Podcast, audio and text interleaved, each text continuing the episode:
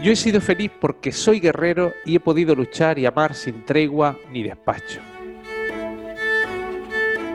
Iba a haceros como siempre, en Del Revés, en estos podcasts, una introducción, algo que tuviera que ver con el personaje que hoy nos ocupa, que hoy nos acompaña, pero que no lo voy a hacer, que hoy no, que no lo hago. De hecho, que no lo voy a hacer y de hecho voy a saludar al, al codirector de, de estos podcasts, Juan Francisco Padilla. ¿Cómo estás? ¿Qué tal? Pues fenomenal, José. La verdad ¿Lo que bien? sí, sí. Además muy emocionado porque tenemos con nosotros a una persona que admiro enormemente Sí. y que además de ser un gran artista es un referente en cuanto a libertad de pensamiento, libertad de expresión, a toda la libertad. Bueno, no sigas dando pistas. ¿Quieres que te cuente el currículum del invitado de hoy? Pues sí, aunque no haga falta, tú cuéntalo. Pues no te lo voy a decir. No, no te lo voy a decir porque es que, eh, es que para, que la gente vaya entendiendo un poco el asunto, nuestro invitado de hoy es de los pocos seres que habitan la Tierra, ¿eh? que ha vivido por encima de las posibilidades de su currículum. Tengo el honor de presentaros a todos al gran Albert Boadella.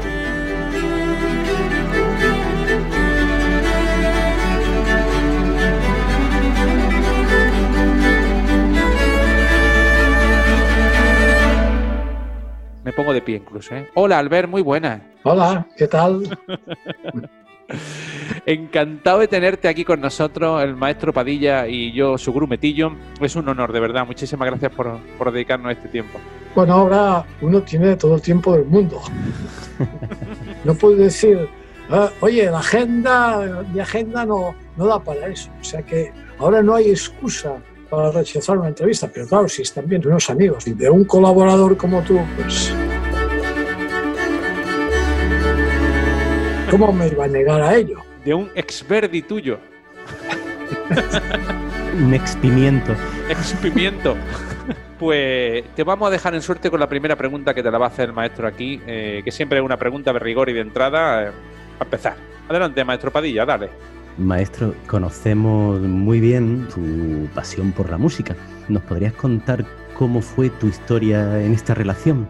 Bueno, mi historia de esta relación es porque yo tenía un primo hermano, el hijo de un hermano de mi padre, que era un violonchelista, un violonchelista muy renombrado en la época, bastante mayor que yo, y que cuando era, vamos, cuando, cuando tenía dos años, pues como teníamos mucha relación en casa con él, porque vivían muy cerca, pues yo escuchaba constantemente el violoncelo. Y me daba mucho miedo el, el instrumento, ¿no? Con aquella cosa que tenía en- encima, que me parecía como un monstruo, un monstruo que, que sonaba mucho, ¿no? Que hacía mucho ruido, sobre todo los graves, que me aterrorizaban.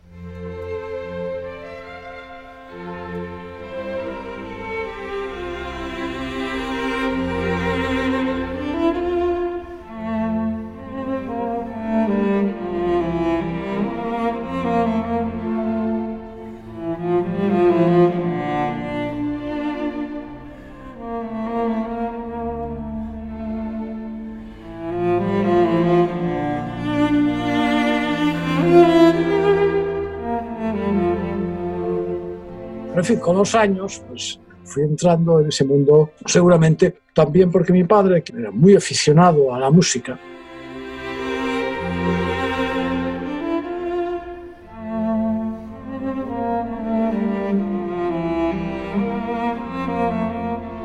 mi madre, después de la guerra, cogió una tuberculosis y, vamos, no podía hacer nada. Entonces cuando lavaba en el lavadero, teníamos un pequeño jardín, había un lavadero, cuando iba pegando ahí a la ropa, entonces se pegaba con la pala encima de la ropa, pues cantaba de todo, o sea, cantaba fragmentos, fragmentos de ópera, de zarzuela, yo lo recuerdo incluso cantando cosas de Cosi fan tutte, de-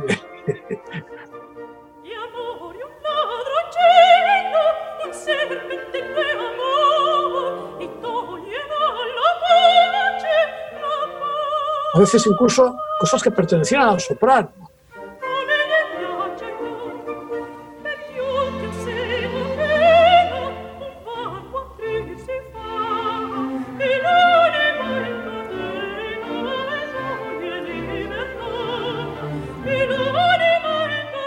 Esta era una relación pues natural. ¿no? Después mi hermano mayor, que era mucho mayor que yo, tenía eh, 18 años más que yo, empezó a cantar zarzuela.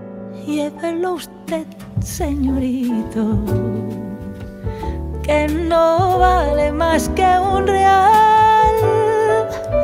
Cómpreme usted este ramito, cómpreme usted este ramito para lucirlo en el ojal. Entonces me llevaba a los ensayos de muy pequeño. O sea que de hecho yo he sido siempre un músico frustrado. Me dediqué después al teatro por, en fin, por una serie de coincidencias de la vida, pero que cuando tuve la oportunidad hace unos años, pues volví a pasarme directamente al teatro, pero con música. Doy fe, porque sí que eres muy músico, maestro Boadella, y tiene una intuición musical que más de uno de nosotros la quisiera para él. Bueno, Y, y- siempre he lamentado no ser un buen lector de partituras, ¿no? Y no haber hecho, por ejemplo, eh, dirección de orquesta, ¿no? Y estoy seguro que si hubiera hecho dirección de orquesta, mi trabajo en la ópera, pues habría sido muchísimo mejor y, y además me hubiera dedicado a ello. Sí, pero hubiera vivido menos tranquilo, Alberto.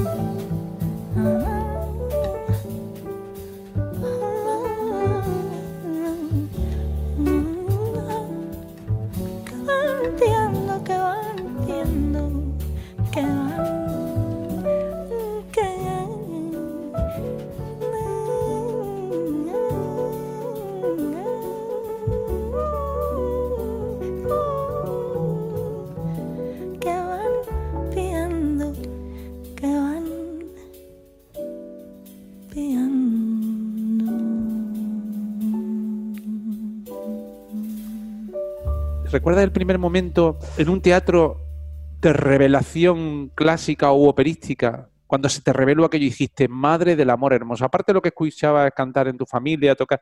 El primer recuerdo que tengo de algo que, que me impresionara fue cuando estudiaba ya en, en París, pero de muy pequeño, porque yo empecé la escuela en París a los 10 años. ¿no?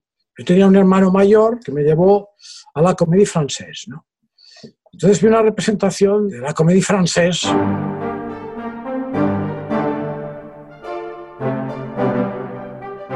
con los actores más clásicos de la época, que seguramente si la viera ahora me parecería un poco carroza, ¿no? Pero en aquel momento me pareció una cosa maravillosa, extraordinaria, ¿no? Era un teatro, sin duda alguna, muy bien hecho, cual en España, pues en aquel momento no había este nivel. Yo creo que fue mi primera impresión de que aquello me podía interesar en el futuro. Aunque posteriormente, cuando acabé el bachillerato en, en, París, pues mis padres me preguntaron qué quería hacer. Yo dije que la carrera diplomática. Entonces mis padres dijeron que Nanay del Paraguay, que aquello costaba una fortuna, ¿no? porque había, incluso había que estudiar dos carreras en aquel Sí. momento para ser diplomático. Además hubiera sido diplomático francés, vamos, todo, toda una pesadez.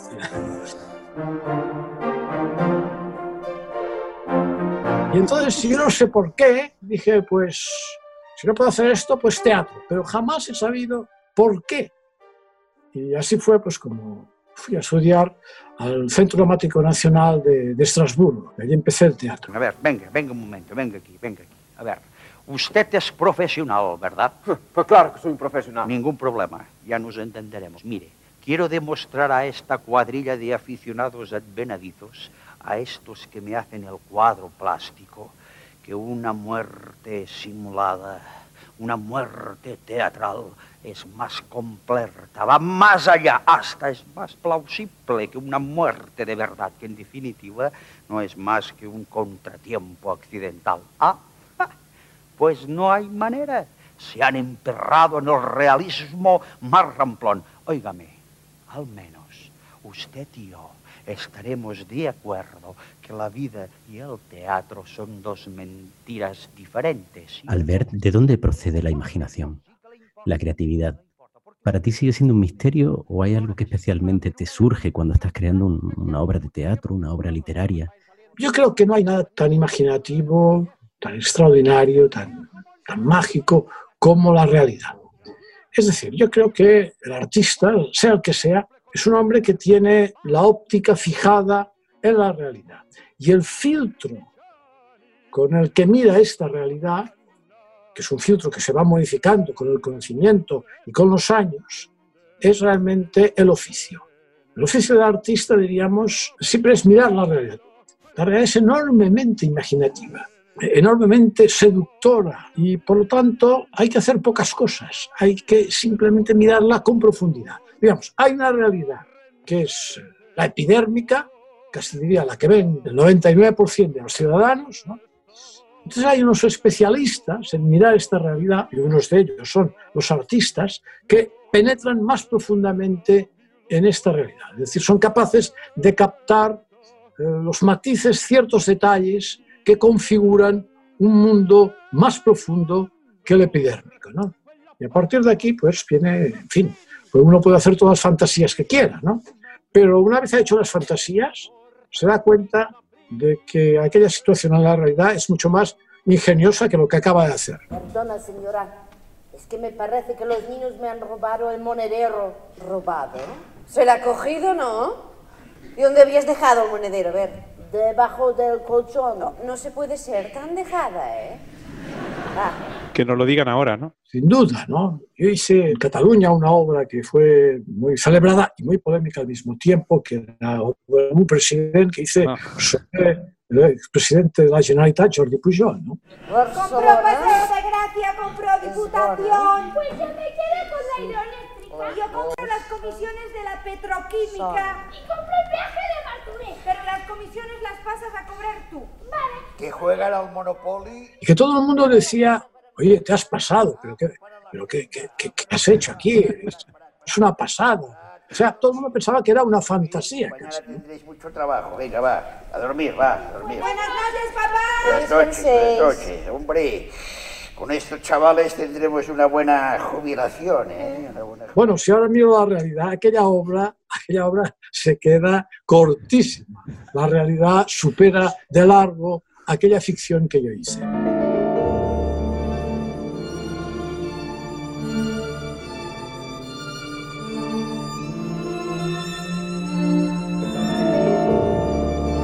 Oye, Albert, y me viene, me viene perfecto para la siguiente pregunta porque tú has usado el humor y la sátira durante toda tu carrera, ¿no? Y muchas veces la obra han creado esa polémica de la que estaba hablando ahora. ¿Los políticos, los poderosos de la época, tenían la piel un poquito más gruesa que los de ahora? ¿Se tomaban mejor esas críticas, esas sátiras que los de ahora o esa sensación en la que me da a mí? No, no, no es, no es una sensación, eso es evidentemente una gran realidad. Es decir, los políticos que nacieron como políticos a partir de la transición, pues durante unos años tuvieron la conciencia de que la libertad de expresión estaba hecha precisamente para proteger aquellas cosas que no les gustaban. La libertad de expresión está para aquellas cosas que precisamente no nos gustan, pero tenemos que aceptar. Esta era una conciencia que tenían todos los políticos, diríamos, salidos de la transición. Bueno, con diferencias, pero era así. Esto se ha ido perdiendo y el poder, pues, que da esta prepotencia muchas veces, pues hace que cuando un político ve que algo no le gusta, intenta por todos los medios silenciar. De todos los medios, en general, más o menos legales, digamos, ¿no? Pero hay esta conciencia de que aquello que no te gusta no tienes por qué aceptar. Pero yo diría otra cosa que me parece muy de nuestro momento, y es que la propia sociedad se ha vuelto muy inquisitorial. Es decir, la sociedad que siempre va colocando tabús, los tabús de ahora, naturalmente no son los tabús de cuando yo era joven. Yo viví los tabús del franquismo que eran pocos, eran tres o cuatro. No podías meterte con la dictadura porque te caía el pelo, naturalmente. Los desnudos no estaban autorizados, cosas de tipo sexual no estaban autorizadas. Cuidado con tocar las cosas religiosas. Había dos o tres cosas y aquí se acababan los tabús. ¿no? Pero nuestra sociedad, la sociedad actual, está entrando en un puritanismo inmenso. Y ahora hay tabús por todos lados. Hay tabús con, con los animales, con el cambio climático, con las mujeres, con todo tipo de cosas en las que si dices una palabra de más o satirizas o haces una broma sobre el tema, automáticamente te cae encima todo el mundo de las redes, toda la gente que te masacra moralmente, vamos, te masacran moralmente. ¿no? Y esto a mí me parece algo muy peligroso para los creadores. Porque entonces, en el fondo, tenemos miedo a esas reacciones y nos autocensuramos. Y eso sí que es muy peligroso, más peligroso que la censura que teníamos en la época de la dictadura, porque aquella era una censura que sabíamos dónde estaban los límites. Nos caía un palo a partir del párrafo tal de la obra. Sabíamos que aquello no se podía decir. ¿no? Por tanto, teníamos una seguridad. En este momento no la tenemos y es más peligroso.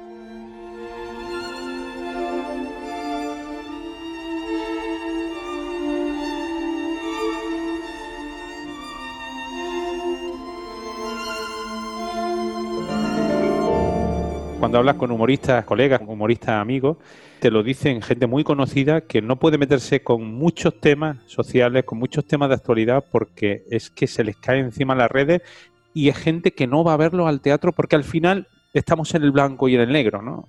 Si dices una cosa eres de izquierda, si dices otra cosa eres de derecha, por lo contrario odias a alguno de los dos bandos, ¿no? Igual que con los equipos de fútbol está todo polarizado, entonces el humor que tiene que moverse en esa vía del medio es una cosa harto complicada para los profesionales que intentan ganarse la vida con eso. Sin duda, sin duda. Es decir, es un, es un momento que incluso se nota en los tipos de producción. Las producciones, diríamos, del mundo escénico, del mundo teatral, y lo amplío a todo, ¿eh? a música, danza, teatro, se nota que hay algo, una especie de pátina que es muy parecida en todos, en las cuales la transgresión, los niveles de transgresión, son lo que llaman ahora políticamente correctos. Y generalmente son, casi diría, de un lado. Siempre hay una tendencia, lo que llamo la, la tendencia progre, izquierdosa, etcétera, que pertenece a este mundo de la cultura. A mí me parece bien que en la cultura haya gente de izquierda, de derecha, de centro, o gente que no sea de nada.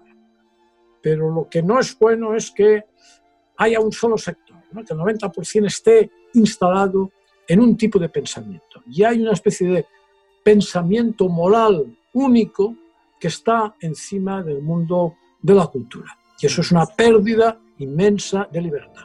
No hay antagonistas.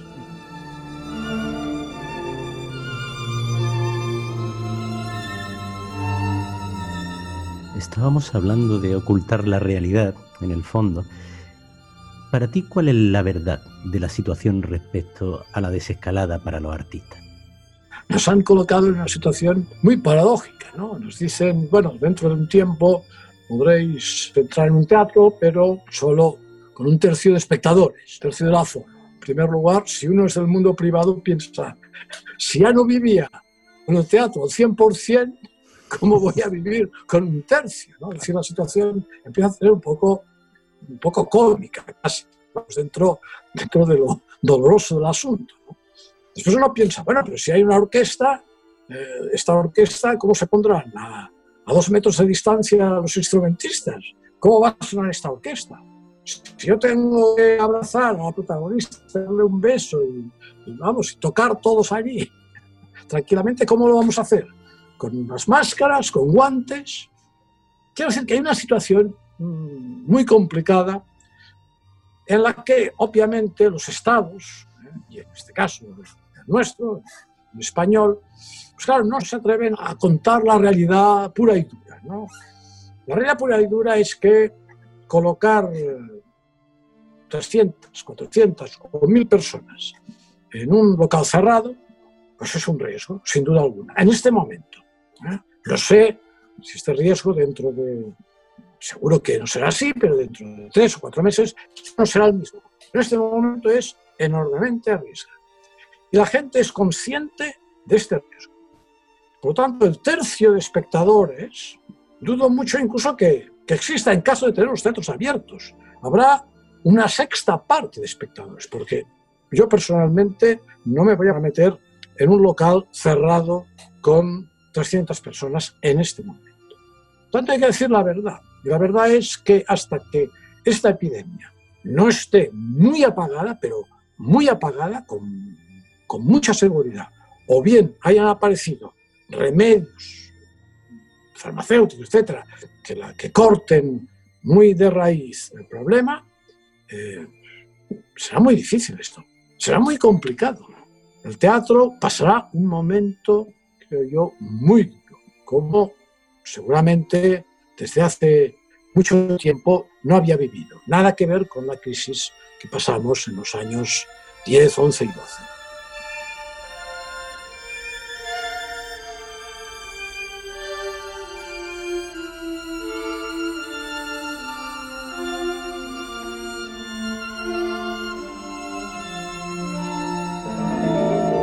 Nada que ver incluso con la guerra. En las guerras hay teatro, la gente va al teatro. Pero en- Yo creo que incluso más teatro, ¿no? porque la necesidad de ficción de la gente, la necesidad de acogerse a ciertos mensajes son muy importantes. Durante la pasada guerra mundial existía teatro, existió teatro en París, en Berlín, en Londres, en todas partes, Sí. siguió existiendo el teatro y con mucho público. El otro día reflexionaba con Juan Fran, la música clásica, la ópera, a lo que nosotros nos dedicamos, la música que amamos, todos sabemos que tiene un porcentaje de público de una edad avanzada. En general, la media de edad es complicada. Entonces, nuestra situación va a ser aún peor, a no ser que esto suponga un cambio del mal llamado modelo de negocio, porque aquí no hay negocio ninguno, ¿no?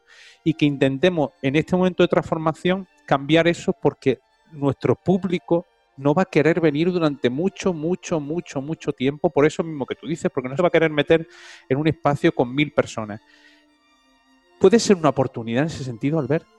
Bueno, lo- yo creo que los artistas no son los artistas, sino que el hombre, el hombre se ha hecho a través de la dificultad.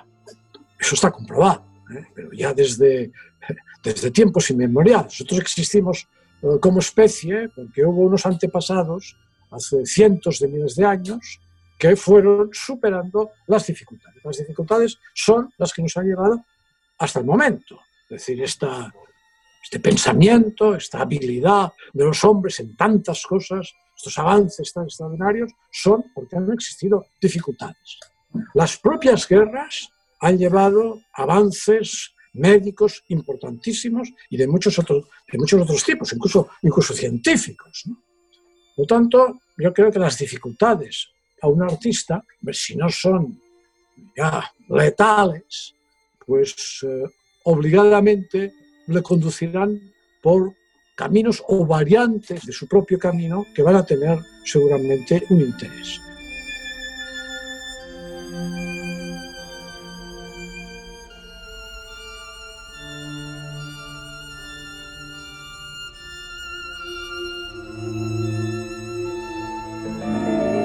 Yo creo que hay que agudizar el ingenio y aprovechar esta situación. No vamos a quedarnos sentados en casa. Obviamente habrá que pensar las cosas, cómo se hacen, en qué manera se hacen y cómo se comunican.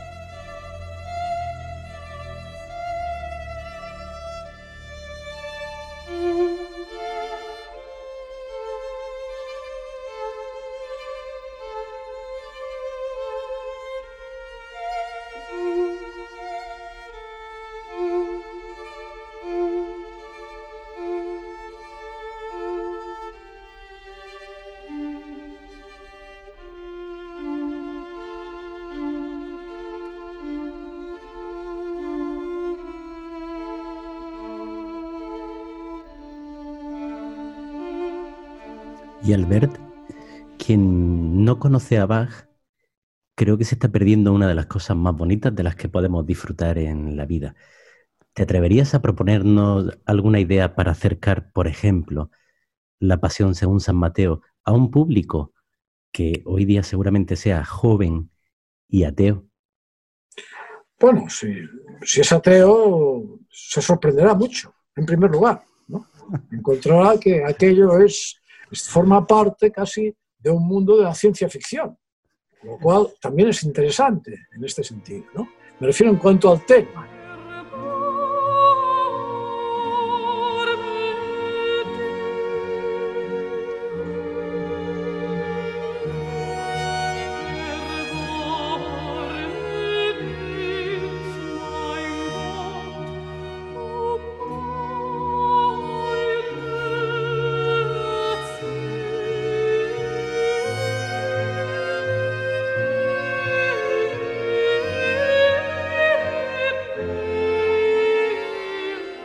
Desde el punto de vista técnico, hay cosas eh, muy curiosas, ¿no? Y es que el mundo de Bach es un mundo matemático.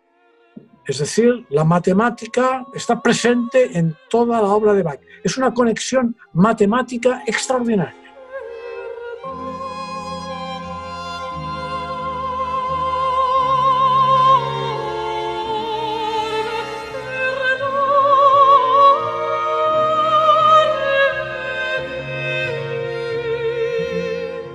Si alguien es capaz de contar eso, yo creo que la gente joven se interesaría a través precisamente de este lado matemático. Diríamos que no es simplemente una comunicación espiritual, que lo es, y emotiva, que lo es, sino que es enormemente matemática. Cada uno de los pasos de Bach tiene una conexión matemática.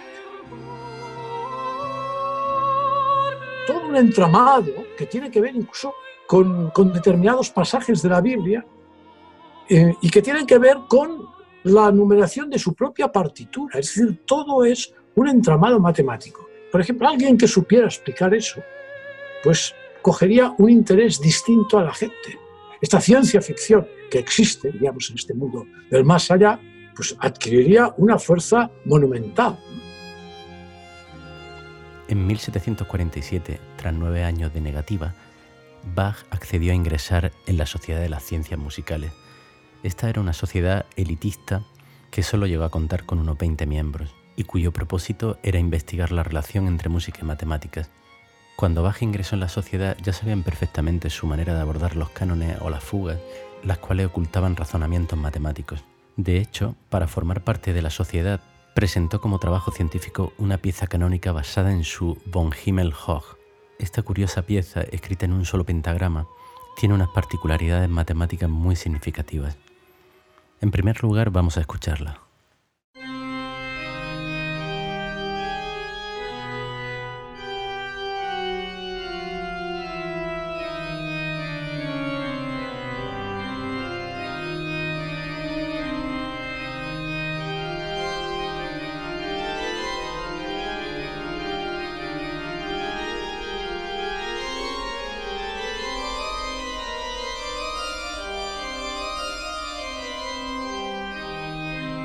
Y a continuación vamos a escucharla, pero esta vez del revés.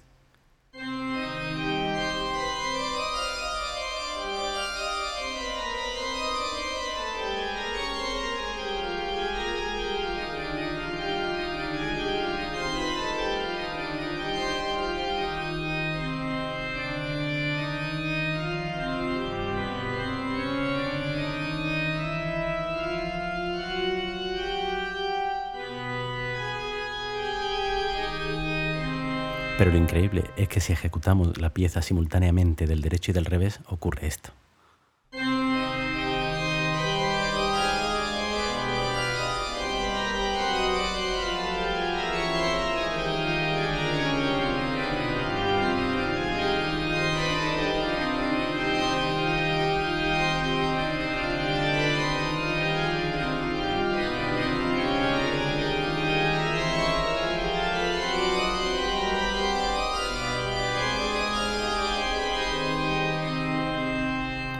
Matemáticos lo denominan la banda de Moebius. Quiere decir que en esta obra Bach crea un palíndromo musical.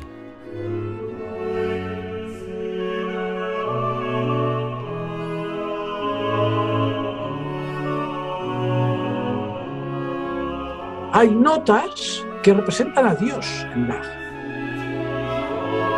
Me recordabas ahora cuando era bastante jovencito y asistía a una conferencia de un señor que no recuerdo su nombre y estaba hablando sobre esta simbología de Bach y recuerdo un dato que me hizo enamorarme más todavía de, su música y era que en una de las pasiones, en el manuscrito original, en el momento de la crucifixión, la partitura general de la orquesta eh, hacía el dibujo de una cruz.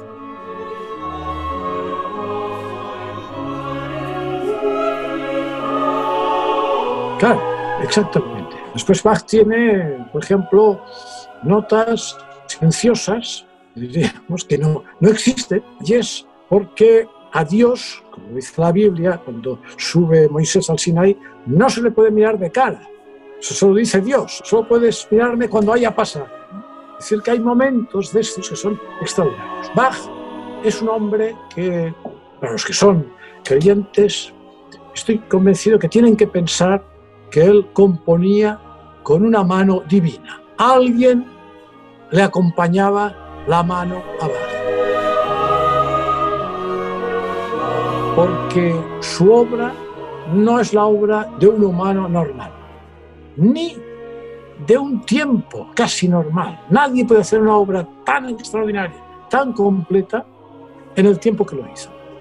Por tanto, yo a veces tengo tendencia a pensar que quizás sí que es verdad que tenía a su lado una mano divina que le iba, que le iba en las notas.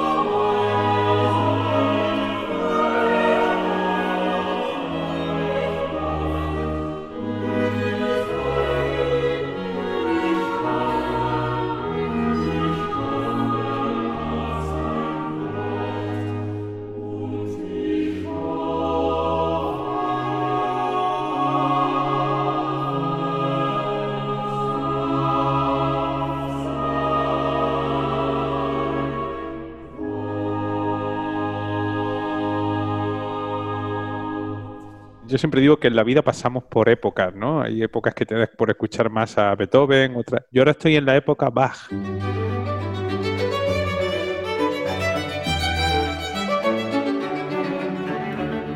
No puedo dejar de escucharlo y lo veo con unos ojos diferentes a los que lo veía hace 10 años o 15.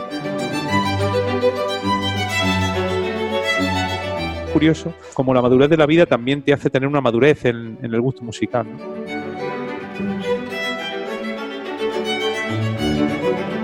Bach siempre vuelve. Esta frase de todos los caminos llevan a Roma y en música es todos los caminos llevan a Bach.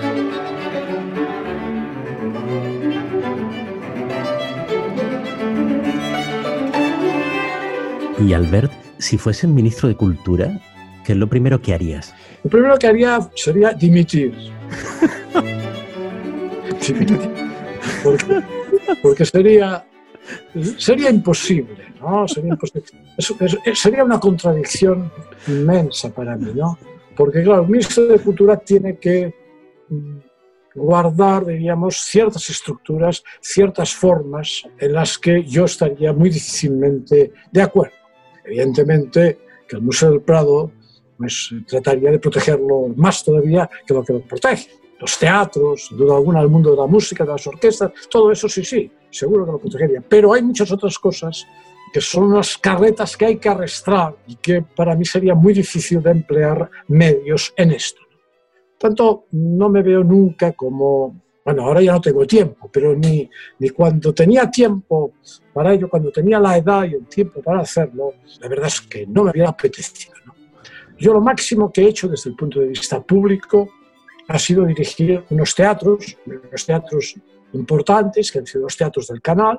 No digo que tenga nada que ver con un ministerio, pero significaba enfrentarme pues, a una realidad escénica muy compleja, de muchos estilos, de muchas cosas, ¿no? de mucha pluralidad, que es lo que yo traté de conseguir que se hiciera en aquellos teatros. ¿no? Traté de que la política no entrara para nada. No me refiero a la política en cuanto al contenido de las obras, no me refiero, diríamos, a la política por parte de quien estaba en el gobierno en aquel momento de la comunidad. ¿no? Yo era amigo, bueno, conocido de los presidentes, de los distintos presidentes que tuve, porque tuve tres presidencias distintas, teníamos buena relación, pero jamás ni ellos me dieron un consejo, ni yo lo hubiera aceptado. Ellos ya sabían que no tenían que darme consejos en aquel trabajo y mucho menos imposiciones. ¿no? Pero fuera de eso, ya imposible. Entrar en otro mundo. El mundo de la política es un mundo nefasto.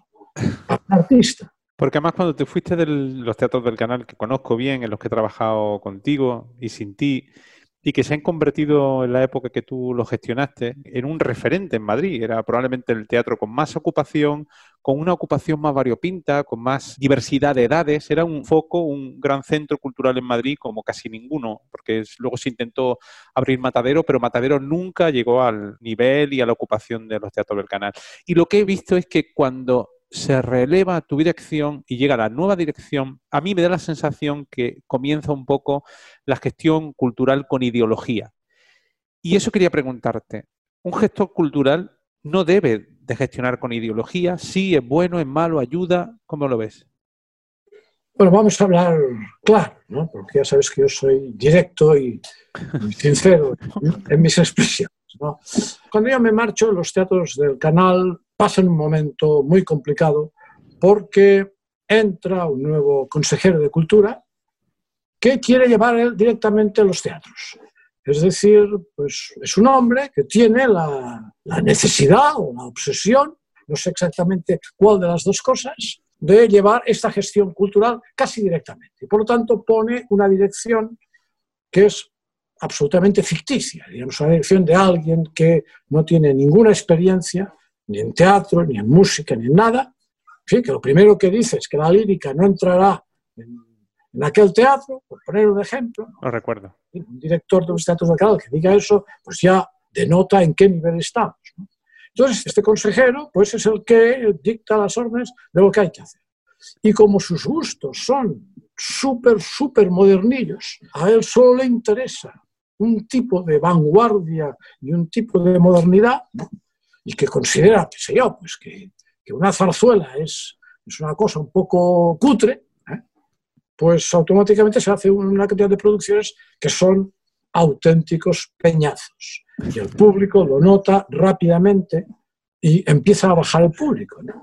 De tal forma que tienen que trucar incluso los números desde el punto de vista de los espectadores. Es decir, para que exista un 90% de ocupación, lo que hacen es reducir los aforos. Hay momentos en que en fin, reducen el aforo de la sala roja de 800 personas, ah. lo reducen a 100 personas. Entonces, claro, si hay 80 personas, pues hay un 80% de ocupación, lo cual ya es el panorama, la radiografía de lo que ha pasado. Afortunadamente, el cambio de gobierno a la comunidad pues, ha llevado a una consejera de cultura, que es una mujer muy, muy amplia de los gustos, y a una directora, yo creo, importante, que sabe, sabe muy bien lo que es el teatro, que es Blanca Lee, ha sido nombrada por Marta Rivera, que es la consejera de Cultura, y ahora será completamente distinto. Lo que pasa es que lamentablemente le ha cogido el virus en este momento, ¿no? Por lo tanto, hasta dentro de bastante tiempo no veremos un poco el florecimiento de nuevo de los teatros del canal. Creo que vamos a pasar pues, una temporada complicada en la forma de levantar de nuevo estos teatros, volver a atraer al espectador. Esto me estaba recordando que la presentación de un espectáculo de humor que nos programaste aquí en los teatros del canal y me llamó la atención tu referencia sobre la importancia de desacralizar la música clásica. ¿Piensas que es algo inherente a lo que denominamos música culta o crees que es una patología más generalizada, digamos?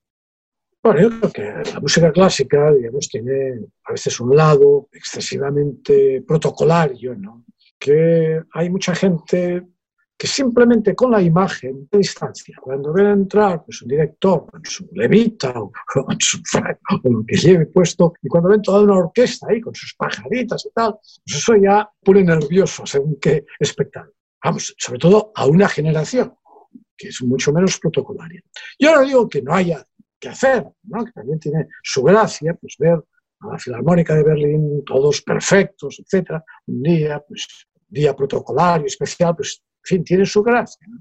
Por sistema, esta idea de que la música clásica es una cosa como asistir a misa, pues me parece excesiva. Yo, por ejemplo, recuerdo una vez en Leipzig, celebrando un aniversario de Bach, en la plaza que era tan grande de Leipzig, había siete o ocho escenarios que tocaban a Bach, pero tocaban a de distintas maneras.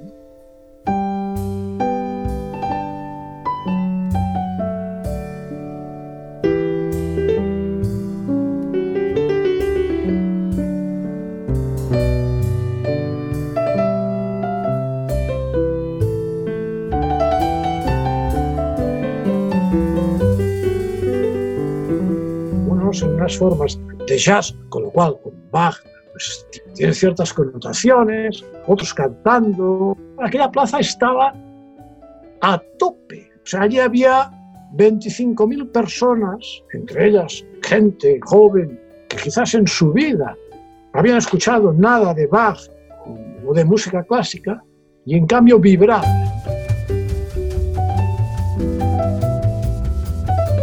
Estaba McFerry Bobby McFerry. y entonces empezó con el Ave María, le hacía como la instrumentación. Entonces, aquella plaza se sabía de memoria, o sea, había gente muy colgada y gente de, gente de todo tipo. Quiero decir que también tiene que ver con la formación cultural, musical, que ya se da en las escuelas en la propia Alemania. ¿no? Y eso no hay que olvidar. Pero en cualquier caso, yo creo que sí, yo creo que la desacralización de esas cosas es enormemente importante y además a los propios compositores les hubiera gustado una barbaridad. You sing that part, okay? I'll sing the Bach, you sing the go.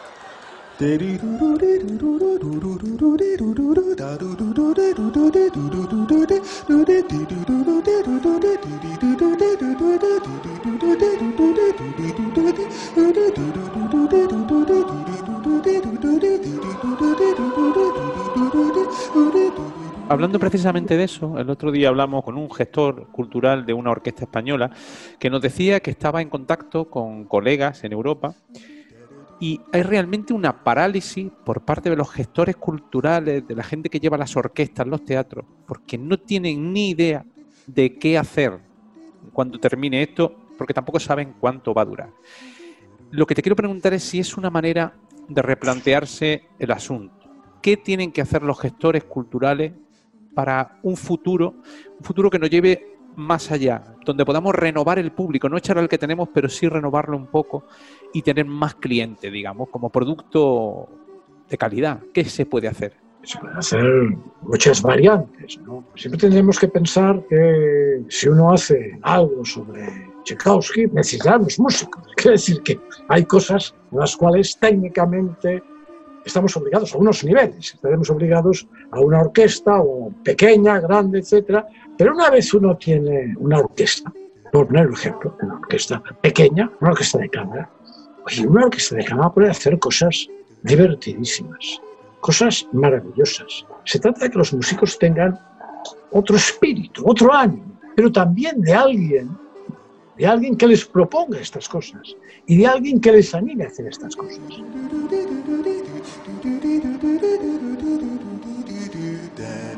He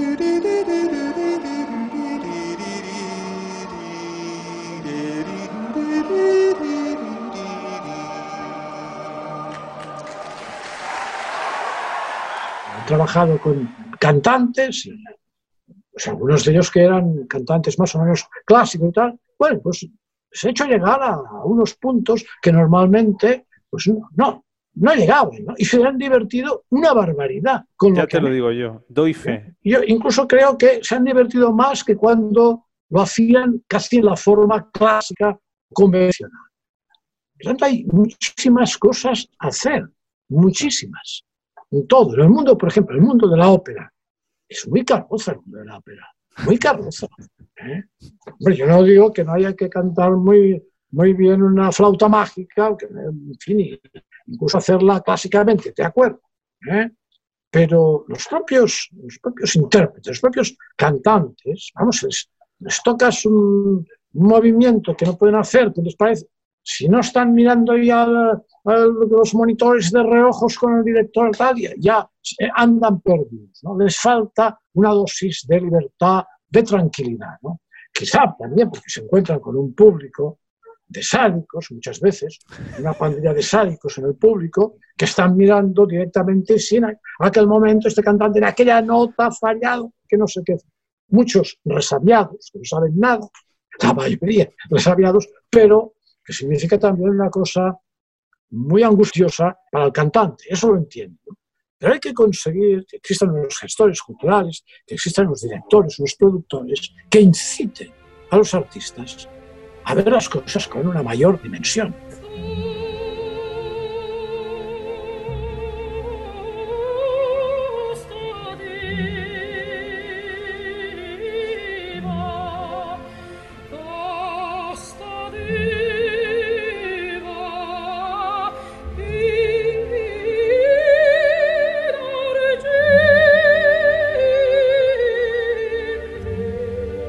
¿Qué música estás escuchando? eh, ¿Qué libros estás leyendo en estos meses?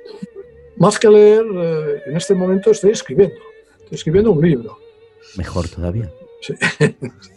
y al mismo tiempo, en cuanto a músicas, estoy de calas hasta aquí arriba porque estoy preparando un montaje sobre María Calas.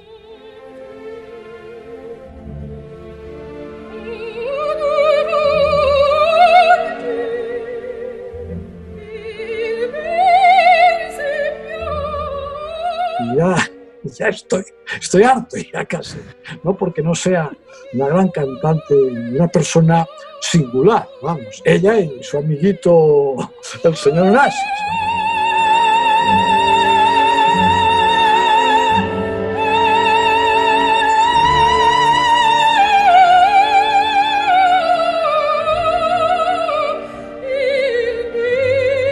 Estoy ahora muy concentrado en ello. ¿no? Porque ahora escucho mucha ópera. eh, El otro día, por ejemplo, estaba pasando toda una serie de reportajes que tenía sobre Muti, ¿no? Son unas cosas de Beethoven muy interesantes que Muti cuenta cómo entiende Beethoven, cómo dirige las distintas sinfonías de Beethoven. Era una cosa muy interesante. ¿no? Muti es un director muy serio, muy inteligente, muy cachondo a la vez, muy cachondo. Lo que pasa es que lo, digamos, lo esconde, es, es un hombre... Finalmente es un napolitano, en fin, tiene este lado así, dirige un poco mafioso. Pero vamos, y tiene una mala leche fina también. Sí, sí, sí.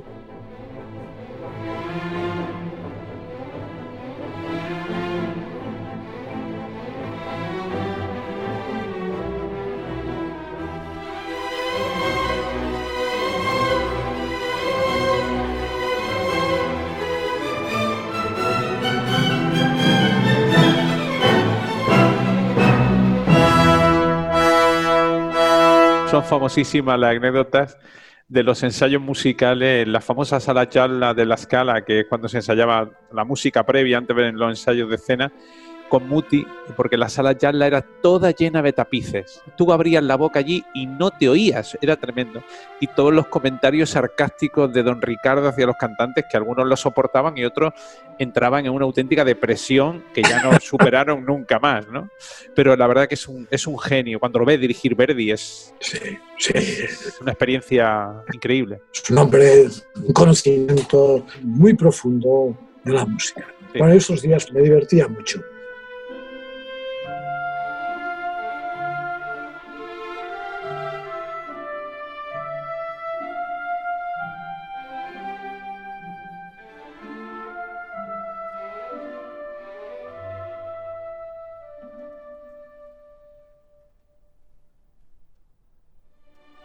Pues hablando de Verdi, ¿por qué no me contáis los dos un poquito sobre aquella la obra que pregunta. tuve, sí, que tuve la oportunidad de disfrutar? Eh, además, creo haberla visto dos veces. Y estoy hablando del Pimiento Verdi. Albert, ¿de dónde, de dónde te sale semejante idea tan maravillosa? Bueno, eh, el inicio forma parte de la historia de mi padre, ¿no? porque mi padre había, había participado en Barcelona. Mi padre me tuvo a los 62 años, o sea que, digamos, conoce una Barcelona casi medieval, lo que me contaba. Lo que me contaba ¿no? Y me contaba la Barcelona de finales del 19, principios del 20, en que había una gran rivalidad entre Verdi y Wagner. De tal manera que incluso en Cataluña se tradujeron al catalán las óperas de Wagner. O sea, qué, qué locura. ¿eh?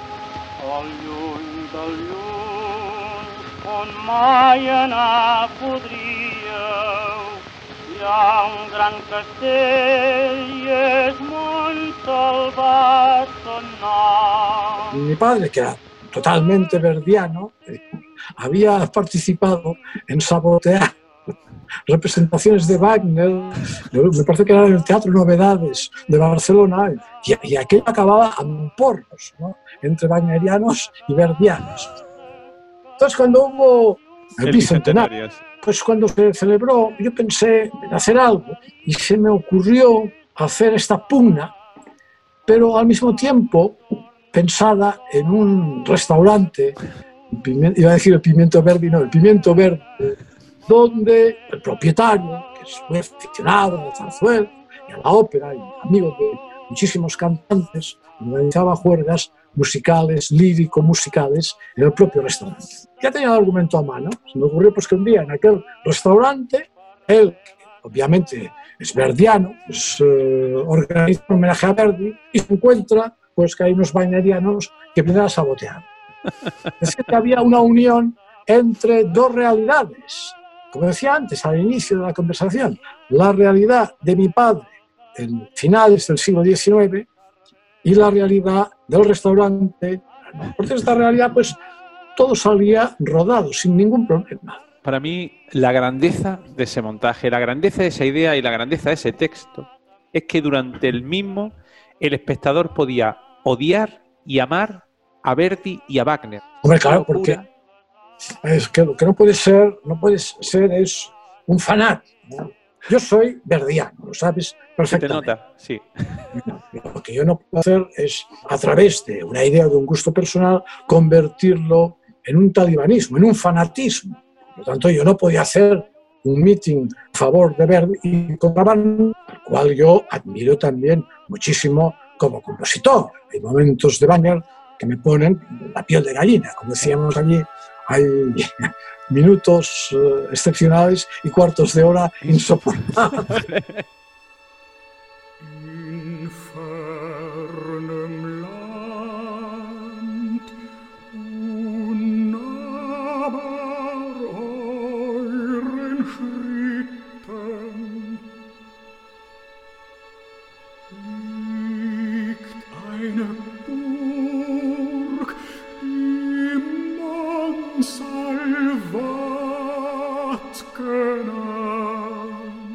Antes hablábamos sobre realidad como fuente de inspiración, ¿verdad? ¿Y la provocación? Pero el artista esencialmente siempre es un provocador. Es alguien que provoca unas emociones. Pincha al espectador, pincha a través, casi diría, de su gracia en hacerle saltar determinadas cosas. Emociones que unas veces pues, serán tristes, trágicas, o otras serán divertidas, etc. Por lo tanto, la provocación es consustancial al artista. Entonces, lo que sucede es que hay determinadas convenciones que acepta la sociedad, casi esto que podemos llamar ahora y que llamamos lo políticamente correcto, que muchas veces los artistas, como opción de su libertad, traspasan este límite, para indagar más allá de este límite qué cosas surgen y qué cosas provocan o sienten aquellos que miran su obra. Por lo tanto, esto forma parte del arte en sí mismo, ¿no? Porque en el momento en que surge el propio Beethoven, después de Mozart, Beethoven es un provocador de la música de Mozart, ¿no? La primera sinfonía de Beethoven es muy mozartiana, pero la tercera y la cuarta, y no digamos la quinta, para Mozart, si estuviera, diríamos, en aquel momento estuviera al lado, le hubiera parecido una provocación frente a los cánones de su música. constantemente el artista se provoca a sí mismo y provoca a sus colegas y a sus colegas incluso de otras generaciones de pasado. Es decir, trasgrede ciertas normas que en principio parecían intocables. Bueno, a veces son normas técnicas, la mayor parte, y a veces son normas totalmente eh, morales, especialmente en el caso del teatro, de los argumentos de la ópera. O sea, nosotros podemos entender, los impresionistas franceses fueron una transgresión estética del academicismo de finales del siglo XIX. Por eso hicieron una exposición que se llamaba Exposición de los Rechazados. ¿eh? Los rechazados de, del Salón de Otoño, que era el salón oficial de París, donde estaba pues, el, el gran arte de aquel momento.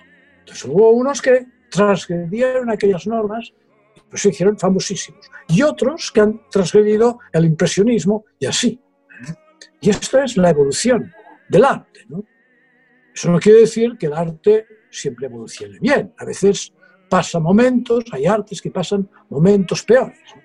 Eh, estamos en mejor momento que Bach, Händel, Schubert, Mozart, Beethoven, etc. Hombre, estamos por debajo.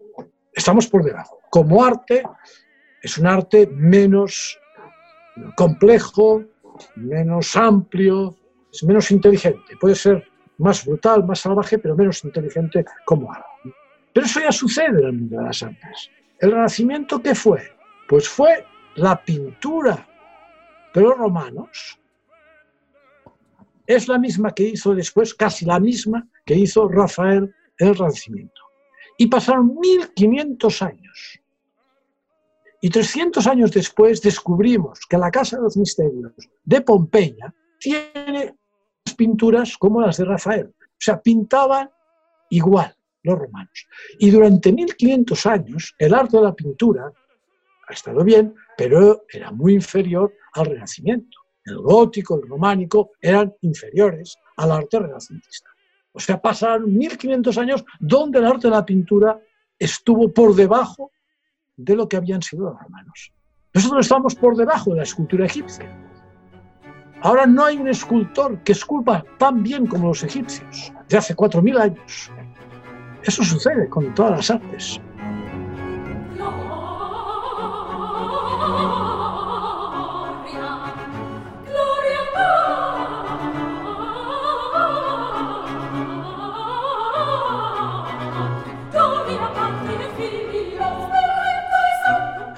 Estaría aquí cuatro horas, ¿eh, José? O cinco.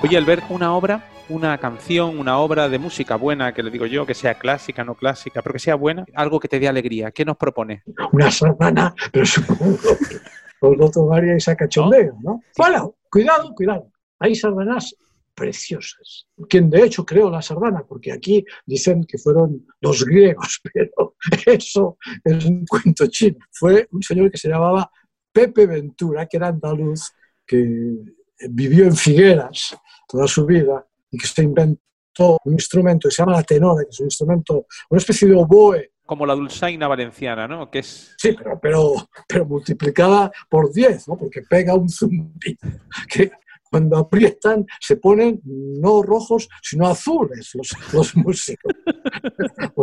de, tal, de tanta fuerza de tinta. Bueno, pues, pues Pepe Ventura hizo unas sardanas preciosas, preciosas.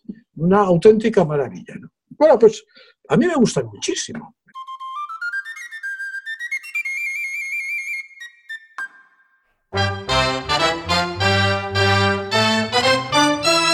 Si pones una sardana de Pepe Ventura,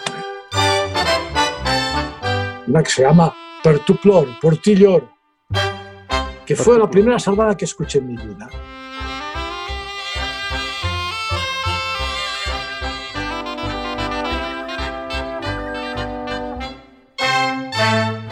Pues a mí me emocionaría y me divertiría. Porque es una danza muy especial.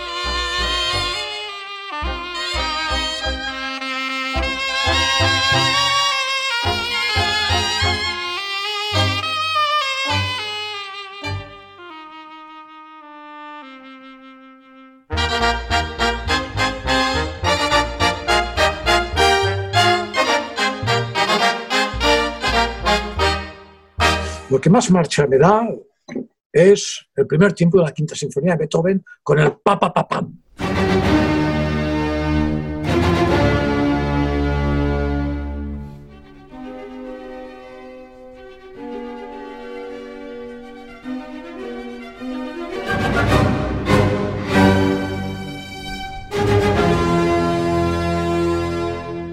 Ese pa es para mí, diríamos, una incitación erótica.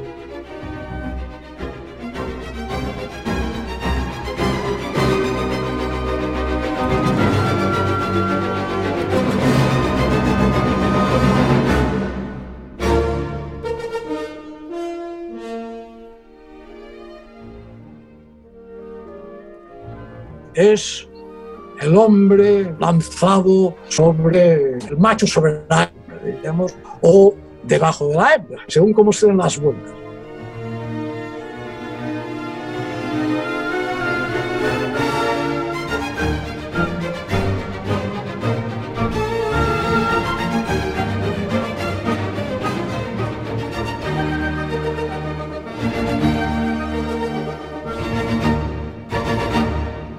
pam, pam, pam, pam, el primer tiempo.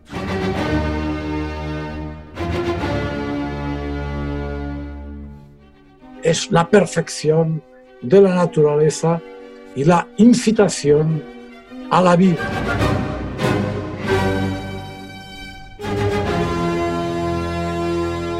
A la energía de la vida. ¿Por qué? Porque están las dos cosas. Está el tam tam y la inteligencia.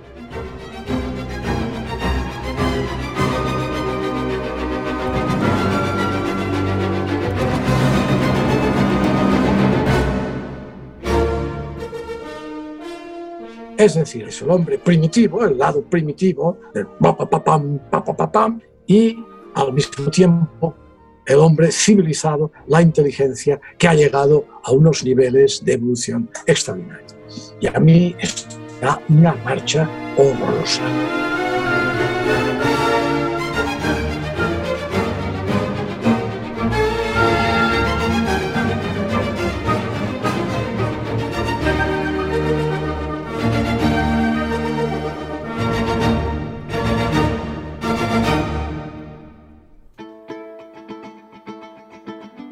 Bueno, y el último tema que te queríamos preguntar es un tema complicado, ¿no? Y es, ¿qué música quieres que la gente escuche cuando tú estés ya allí, lo que viene siendo la cajica de madera? Eh, ¿Qué quieres que la gente escuche ese día? Hombre, un paso doble. Suspiro de España. Los suspiros de España sería de... No, a mí lo que me gusta es Paquito el chocolatero. Yo creo que es el paso doble que me gustaría que la gente escuchara en, en mi entierro, si, si es que me entierran, vamos. Así fue como yo me despedí de los teatros del canal. La banda empezó a tocar Paquito el Chocolatero, yo cogí una maleta, me fui marchando por el escenario bailando Paquito el Chocolatero. Si es que te entierran, porque yo creo que a ti no te entierra nadie. Hay muchos que les gustaría no verme enterrado, sino ya verme lejos, desde hace 200 años enterrado. Maestro, muchísimas gracias por acompañarnos, de verdad, muchísimas gracias. Nos lo hemos pasado. ¿Cómo nos lo hemos pasado, Juan Frank? No, yo estoy eh, emocionado. Además, tengo la mandíbula. ¿Sabéis de esto cuando te duele que ya no puedes más? Pues, así, entre, entre emoción y risa, pues ha sido un rato maravilloso. Muchas gracias por todo.